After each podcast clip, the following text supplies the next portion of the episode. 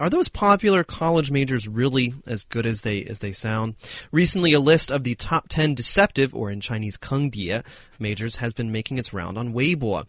Users have summed up the meaning of kengdie majors, majors which sound really awesome, but uh, disappoint student after student after they uh, initially enroll, or in fact after they've spent four years and uh, graduated. So let's take a look at this list. What are the top 10 Kengdie majors?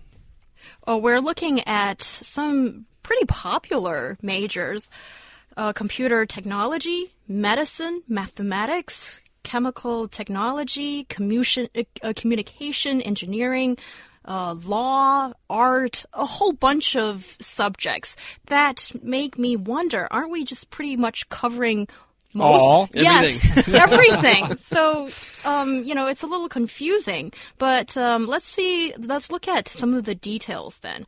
As agreed with one of our listeners, Yancy, I think that's how you pronounce it. Law is definitely a big 坑爹 major for him or her, and it's a, a lot of people are saying the same because it seems like with the uh, rapid expansion of enrollment that Chinese universities have carried out in the last decade, certain coveted, um, you know, degrees have become vastly uh, devalued now, and law is one of them. And also another uh, popular uh, 坑爹 major is medicine. And according to some netizens, they say uh, if you choose medicine, then basically everyone in your life becomes guinea pigs. you know?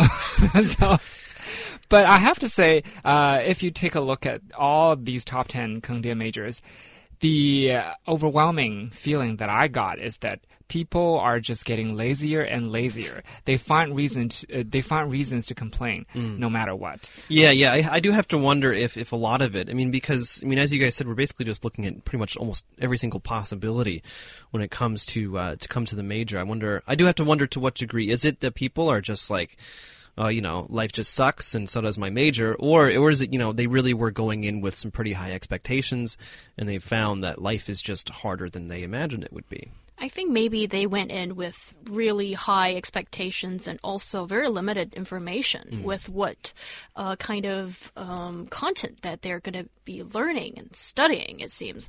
A lot of the times, people. Um, as a fresh graduate out of um, high school, they only look at the title. They don't. R- They haven't really found out much about what the course is about, and then they just, you know, uh, register for whatever is there available for them. Yeah, I think that's possibly one of the explanations.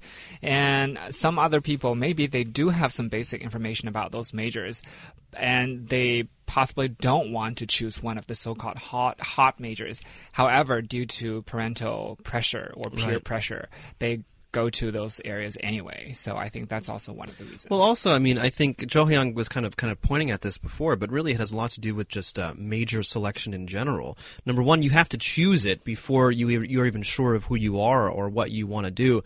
Number two, you're always going to be constrained, even if even if by, by your Gaokao score, even if it's a really high score. If you get a high score, that means you you really should. You almost have to go into you know uh, a high score major. If you go into a lower score major, then you you know you just lose a lot of face. Mm-hmm. and also- people will think, "What's wrong with you? That's wasted." You know. It must be it must be an idiot savant or something. But also, I think it has a lot to do with the quality of teaching as well, because a lot of people are really disappointed with the teaching that they get after they entered um, university. And again, I think this has something to do with the fastest expansion of universities and not keeping the infrastructure and the teaching staff, you know, up to the standard. Yeah, and no, um, can you know actual real reform of the Gaokao system, unfortunately.